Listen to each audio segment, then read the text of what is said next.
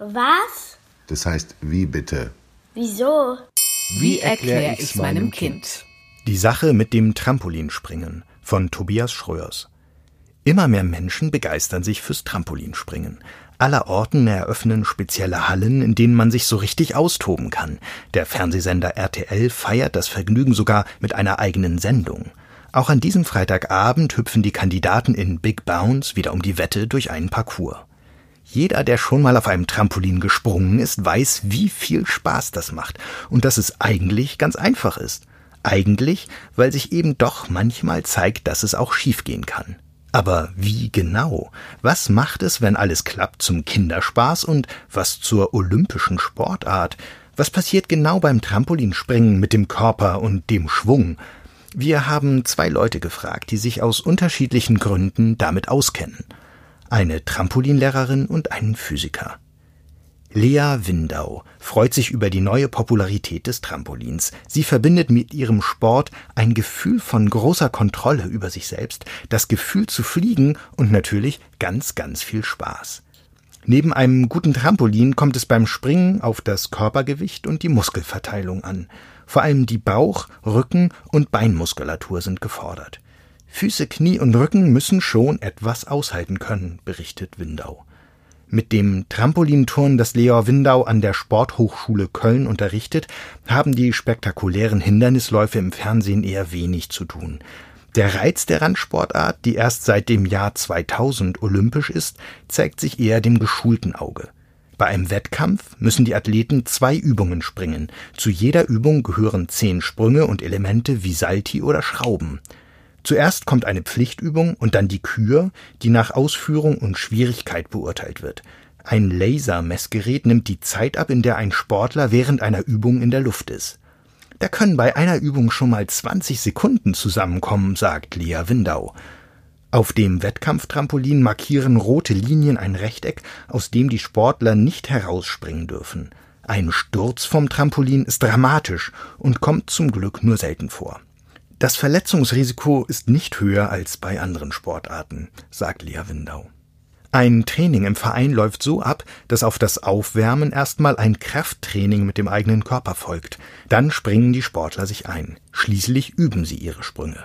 Das Netz, auf dem sie trainieren, ist zwischen Spiralfedern eingespannt. Sie sind es, die den Menschen auf dem Trampolin in die Höhe schnellen lassen. Kinder kennen solche Spiralfedern zum Beispiel von Kugelschreibern. Das Netz ist aus Nylonfäden gewoben. Bei dem rechteckigen Wettkampftrampolin fallen die Maschen etwas gröber aus als beim runden Gartentrampolin.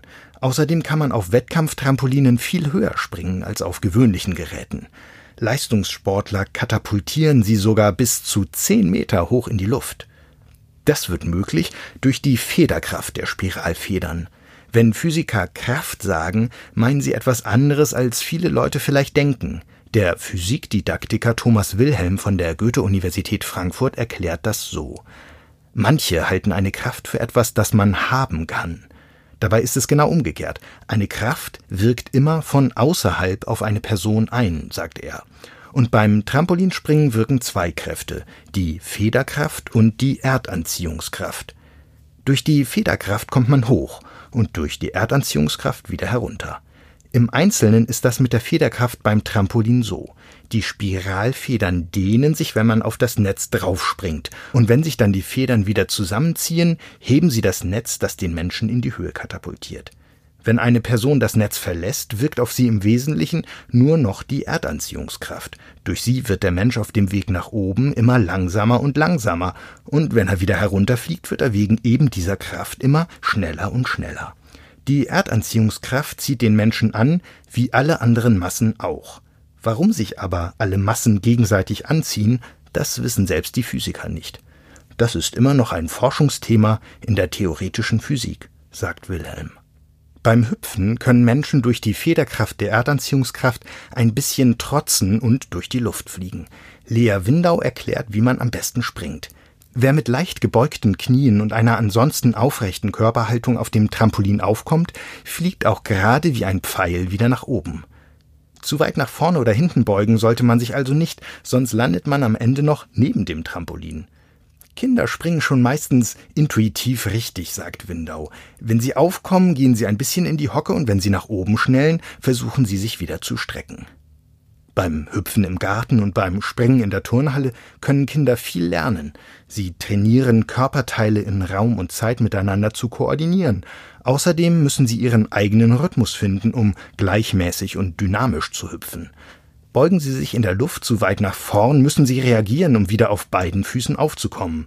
Das Spiel auf dem wackeligen Grund stärkt ihre Orientierungsfähigkeit und ihren Gleichgewichtssinn. Und nicht zuletzt erfordert es Mut, den festen Boden unter den Füßen zu verlassen.